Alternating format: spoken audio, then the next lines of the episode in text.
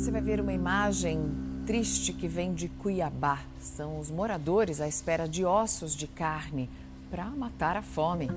A fila começa a se formar uma hora antes da abertura do açougue, que costuma distribuir os ossos da carne duas vezes por semana. Essa é uma notícia de 2021. Quando ouvi e vi, fiquei muito impactado. As pessoas indo buscar é, esses restos de ossos. Isso daí, até quando os jornalistas lá do Jornal Extra foram questionar, é, isso aí são coisas que sobram dos supermercados e normalmente isso era usado ali para deixar para os cachorros, enfim, as pessoas pegavam. E o que eles relataram é que isso está sendo utilizado realmente para o alimento das pessoas. Isso foi no Rio de Janeiro. Como no Brasil do século XXI, das grandes revoluções tecnológicas, do acesso à informação, à tecnologia, tem gente que vive assim. Mas essa fila que a gente está vendo é de gente que precisa do osso, da carne doado para se alimentar mesmo.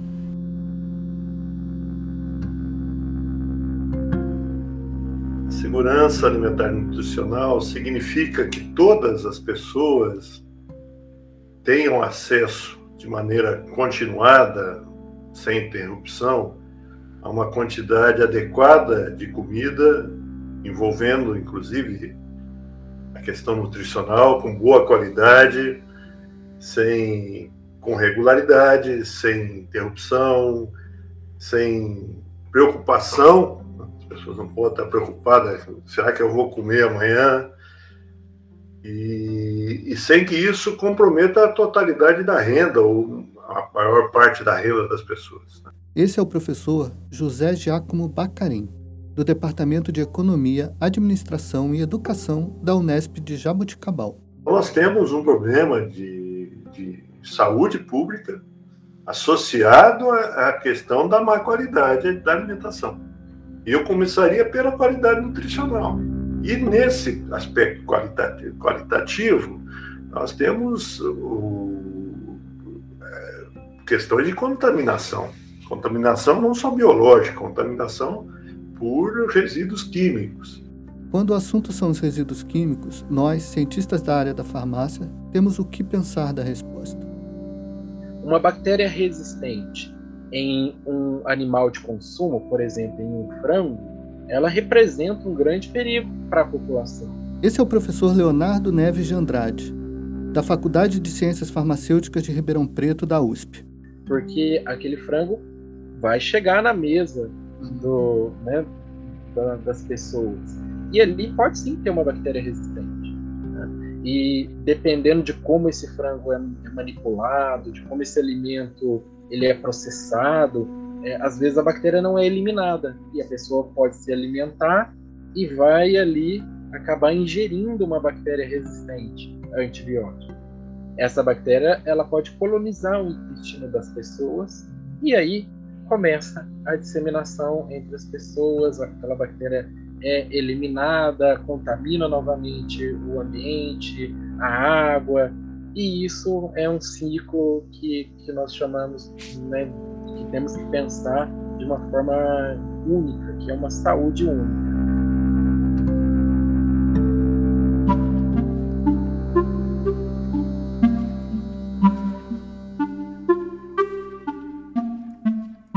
Esse é o quarto episódio da primeira temporada do QS Podcast, o podcast de divulgação científica do programa de pós-graduação em Ciências Farmacêuticas da Faculdade de Ciências Farmacêuticas de Ribeirão Preto, da USP.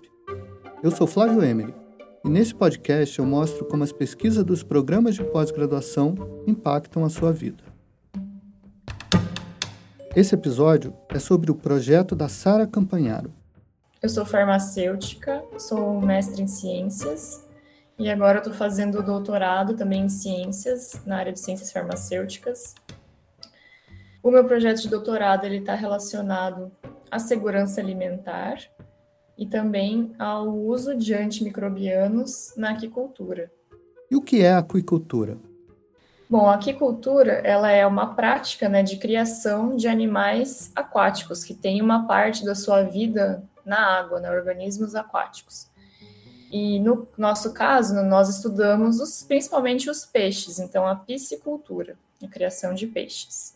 Esse é um mercado em expansão no Brasil. O Brasil produziu quase 850 mil toneladas de peixes de cultivo em 2021. O valor básico de produção do setor movimentou 8 bilhões de reais. Os dados são do Anuário do Peixe divulgado neste mês de fevereiro. Desde 2014, a produção nacional cresce mais de 5% ao ano. Ou seja, nós somos o quarto maior produtor do mundo, mas temos as melhores condições, inclusive mais do que a China. Esse é um primeiro aspecto. Este é Francisco Medeiros, presidente da Associação Brasileira de Piscicultura, e uma entrevista que concedeu em fevereiro deste ano para o Canal Rural. Segundo aspecto, nós temos uma, um consumo per capita no Brasil muito pequeno, ou seja, é, é o menor de, entre as proteínas de origem animal. Então, eu tenho uma oportunidade de negócio para os próximos 30, 40 anos muito grande dentro de mercado interno, que me permite crescer 10% ao ano, que é o caso da tilápia. Então, é oportunidade, ou seja, quem olha para frente vê que isso é inevitável de acontecer, ou seja, está acontecendo e vai acontecer. Daqui 30, 40 anos, nós estaremos na liderança da produção de peixe de cultivo, como estamos hoje nas outras proteínas de origem animal. Para a produção crescer, os peixes precisam estar saudáveis. Só que o manejo é desafiador. Na criação de peixes, né, por eles é, ficarem um grande número de animais num local pequeno, né, confinado, eles acabam se debatendo, eles acabam ficando doentes por motivos diversos e facilmente passando as doenças de um para o outro, né? Doenças infecciosas, como doenças virais, é, doenças bacterianas, doenças parasitárias. E nós trabalhamos principalmente com as doenças bacterianas, né? No meu projeto, então, é, nós focamos nas doenças causadas por bactérias. A questão é que o mercado é carente de bactericidas para aquicultura. As doenças causadas por bactérias geralmente são tratadas com antimicrobianos. Hoje, é, no país, só podemos utilizar dois antimicrobianos, né, que são os medicamentos é, para tratar essas doenças. Só podemos utilizar dois antimicrobianos na aquicultura e alguns deles é, são apenas para algumas espécies de peixes, não podem ser usados para qualquer espécie. Então, faça as contas. Um mercado com esse potencial, com produção de mais de 800 mil toneladas por ano, crescendo anualmente em média 5%, e só dois medicamentos são regulamentados no Brasil com ação antibacteriana em peixes. O problema é que isso não significa que outros antimicrobianos não estejam sendo usados. Existem trabalhos em que são adquiridos é, de forma comercial peixes que foram criados em aquicultura, e aí os pesquisadores fazem essa busca por várias classes de antimicrobianos e são encontradas substâncias que não são permitidas, né? São encontrados resíduos de substâncias não permitidas, indicando que é utilizado que é feito o uso de substâncias não permitidas. E assim, no ciclo da vida, as bactérias vão se tornando resistentes aos antibióticos disponíveis no mercado, seja pelo uso massivo daquela substância, seja pelo processo natural de mutação daquele ser.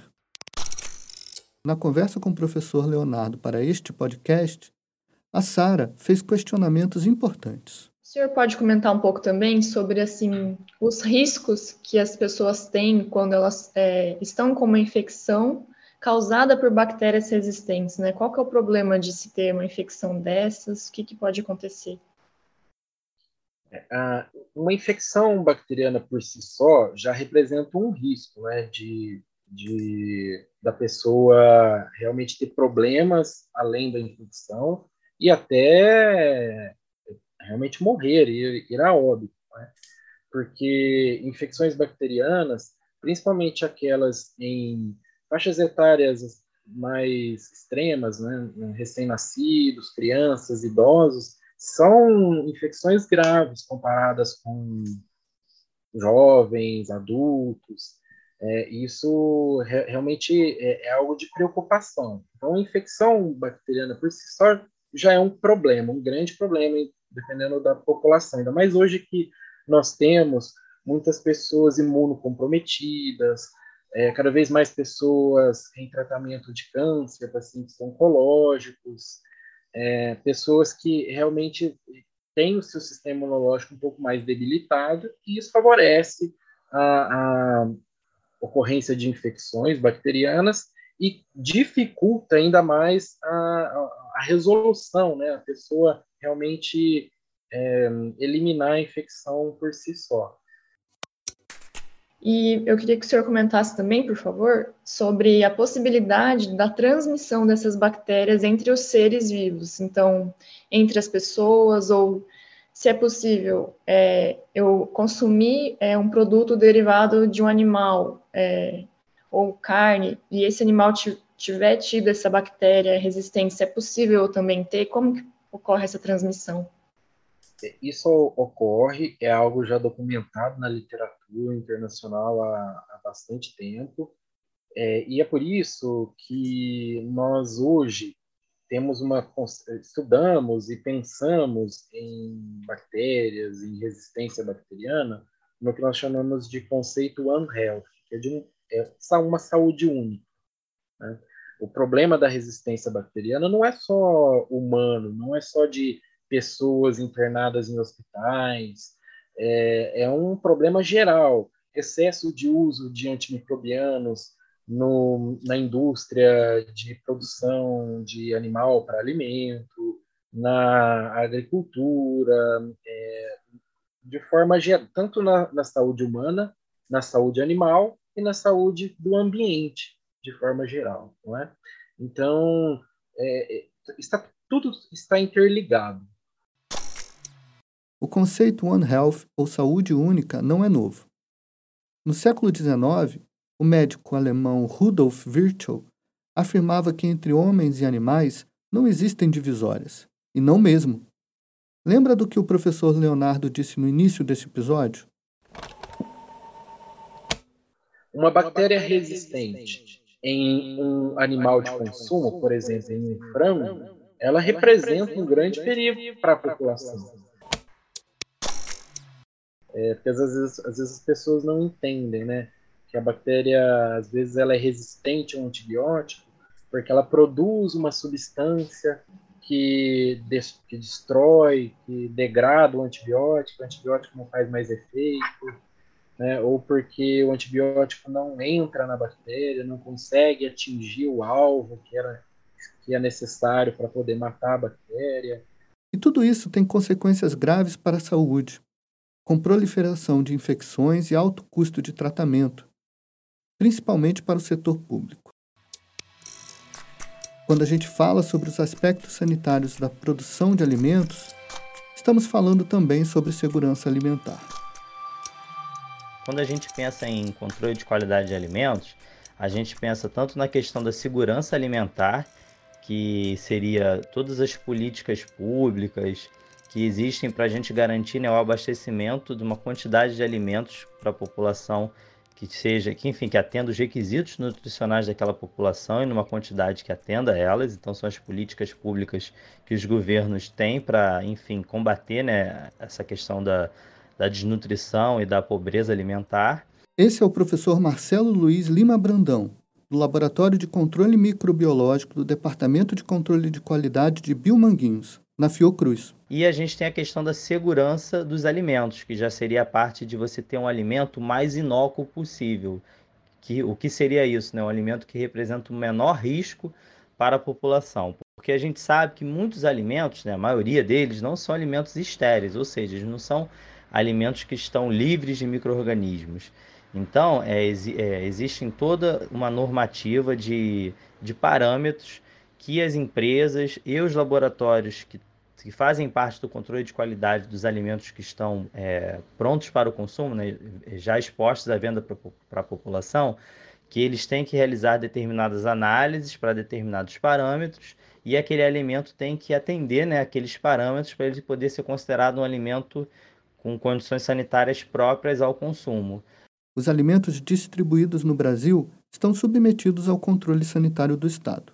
Quem é responsável por isso no alimento que já está exposto à venda é, quem realizam as análises são os laboratórios da, do Sistema Nacional de Vigilância Sanitária, que é coordenado pela Anvisa, é composto pelo INCQS, que é o laboratório de referência, o Instituto Nacional de Controle de Qualidade em Saúde, que é um instituto da Fundação Oswaldo Cruz, os laboratórios centrais de saúde pública, que são os LACENS, e os laboratórios de vigilância sanitárias estaduais, municipais e distrital. Então, eles é, realizam o controle desses alimentos, é, além da questão da Anvisa realizar é, inspeções e fiscalizações também nos serviços, em outras áreas. E em, em relação aos alimentos de produto, produtos de origem animal e vegetal, eles também sofrem um controle na cadeia produtiva por parte do Ministério da Agricultura, Pecuária e Abastecimento. Na prática, nem sempre os sistemas de controle funcionam. Os antimicrobianos que já são utilizados, já são regulamentados para as espécies de peixes que foram aprovados, já têm descrito o período de carência, que é o tempo que o produtor precisa aguardar depois que ele faz o tratamento para abater esses animais e vender. Já vem descrito, né, após, sei lá, o período de tratamento, vamos supor, sete dias de tratamento é, tem escrito na embalagem o tempo que ele vai ter que aguardar para fazer o abate e comercializar esses animais. De substâncias que são utilizadas né, de outras espécies, não tem esse conhecimento, né? Às vezes tem algum estudo, mas o produtor dificilmente vai ter esse conhecimento. Então pode ser que fique algum resíduo. Né? O tempo de depressão, o tempo que demora para essa substância sair do organismo do peixe, do músculo, da pele dele, vai variar de acordo com a substância e com a espécie do peixe. Essa orientação é importante para que a quantidade de resíduo não comprometa o consumidor. O conhecimento sobre a quantidade que é ou não inócua é válido apenas para as substâncias regulamentadas. Porque o metabolismo do peixe, né, esse tempo de eliminação, também varia com a temperatura. Então, a eritromicina e a maioria dos antimicrobianos, é, geralmente, a recomendação é que seja dado por via oral. Então, o peixe tem que comer o antimicrobiano, o medicamento. É muito difícil a gente pegar um peixe e colocar na boca dele o medicamento. Então, a gente prepara junto com a ração dele. Só de ter que fazer esse processo já dificulta a gente saber o quanto que ele comeu qual, qual a dose, ele ingeriu a dose certa para conseguir matar aquele microorganismo que está causando a doença, é bem difícil de controlar. Significa também que todos os peixes daquele recinto, estando ou não contaminados pela bactéria, vão ingerir a substância. Então, geralmente a gente prepara uma ração contendo medicamento, que a gente chama de ração medicamentosa, e fornece para todos os peixes, até os que não estão doentes. Em um país como o Brasil, com dimensões continentais, produção crescente e só duas substâncias regulamentadas para combater bactérias que possam afetar a produção, os produtores sem alternativa usam medicamentos que não foram suficientemente testados e sequer têm um protocolo definido, colocando em risco, de verdade, a saúde da população. O trabalho da SARA é descobrir alternativas de antimicrobianos que possam ser usados na aquicultura diminuindo riscos e aumentando a eficiência do tratamento. A aquicultura, né, é, falando de dados mais atuais, contribui hoje com quase 50% de toda a produção de peixes no mundo. Então, essa produção, essa criação de peixes de forma controlada, né, hoje é quase metade de toda a produção de peixes no mundo. E considerando né, o crescimento da população mundial, nós vamos precisar né, de mais proteína de origem animal para alimentar essa população. O setor da aquicultura, que já vem crescendo num ritmo maior do que os outros setores, mesmo nesses anos de pandemia, né, vai precisar crescer ainda mais para conseguir suprir e alimentar é, as pessoas, né, o número de pessoas que vai aumentar ainda mais, que tem, que tem aumentado. E a importância, então, de se ter novas opções de medicamentos, não só antimicrobianos, mas de medicamentos veterinários para a aquicultura, é para poder possibilitar o desenvolvimento né, desse setor, o desenvolvimento de forma sustentável. E garantir a segurança dos animais, da população e do meio ambiente depende da pesquisa científica de qualidade. Isso envolve uma cadeia grande e complexa de processos que têm consequências para a saúde animal, humana e ambiental. É, a gente tem que trabalhar cada vez mais para conscientizar a população, para que eles entendam, né, a população em geral, para que eles entendam esses riscos, né, de consumir antimicrobianos sem seguir as orientações médicas, né, como o professor mesmo falou, ai, não melhorou e parou de tomar, aí sobrou aquele ali, sentiu uma dorzinha de garganta, tomou de novo, isso é muito arriscado. Então as pessoas precisam entender para nossa própria segurança no futuro, né? Agora e no futuro. E isso vale também para os animais, para evitar fornecer esses medicamentos para os animais sem ter a real necessidade disso. Tudo está interligado nesse nosso planeta, né, redondo. Então, dessa forma, nós temos que realmente tentar controlar o uso de antimicrobianos, investigar essas bactérias resistentes nos mais diversos ambientes, não só no humano, animal, é, vegetal, e, e, dessa forma tentar controlar esse problema que é a resistência bacteriana aos antibióticos. Quando a gente pensa em desenvolver medicamentos para aquicultura ou para qualquer outro setor de produção animal, nós não podemos esquecer de avaliar o impacto que esse, o uso desse medicamento vai ter no meio ambiente, né, no caso da água, né, vai contaminar a água, é, o sedimento, as outras espécies que vivem ali, vai, vai alcançar nós mesmos depois, seja pela ingestão, o consumo daquele alimento, ou pelo consumo da água, de algum, alguma outra, uma plantação, alguma outra coisa que utilizou aquela água. Então, tudo é vai voltar para nós. Então, temos que sempre pensar de uma forma é, única, é a saúde única, está tudo interligado. É um problema real, é um problema grande. É, a academia tem né, como ajudar na busca por essas soluções. Eu vi que realmente, assim, é, nessa linha de pesquisa, tinha como eu fazer algo que pudesse ser aplicado.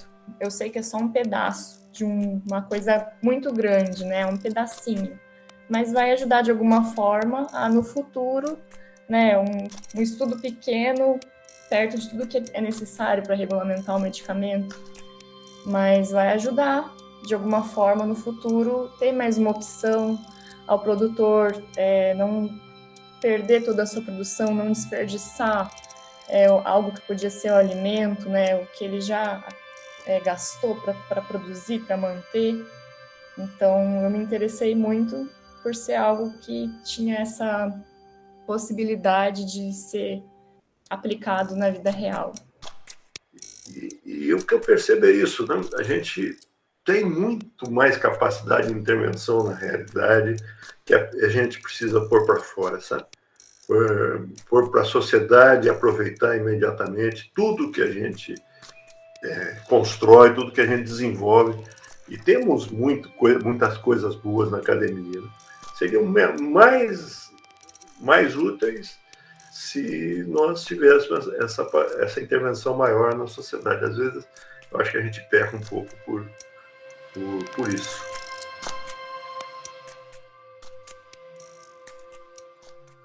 Nos anos 80, a TV exibia uma propaganda que a gente repete sempre, pelo menos aqueles da minha faixa etária. Mestre, mestre, Tostines vende mais porque é fresquinho ou é fresquinho porque vende mais, hein? Mestre, me dê uma luz! Na reflexão que a gente se propôs ao produzir esse episódio, cabe uma questão semelhante. A gente produz pouco alimento ou o alimento que é ofertado não tem qualidade? O que é, afinal, segurança alimentar? Tem pessoas disputando ossos e por isso vivem em situação de insegurança alimentar. E tem pessoas consumindo produtos que não têm qualidade do ponto de vista sanitário e químico, e por isso também se enquadram na questão da insegurança alimentar. Esse tema não é só sobre ter a comida, é também sobre a qualidade da comida. O trabalho da Sara é estratégico nessas duas frentes busca um medicamento eficaz e seguro para combater as doenças que surgem na aquicultura. E dessa forma, mais peixes de qualidade serão produzidos, mais pessoas serão alimentadas e menos peixes serão jogados fora por algum problema durante a produção. Parece simples e deveria mesmo ser.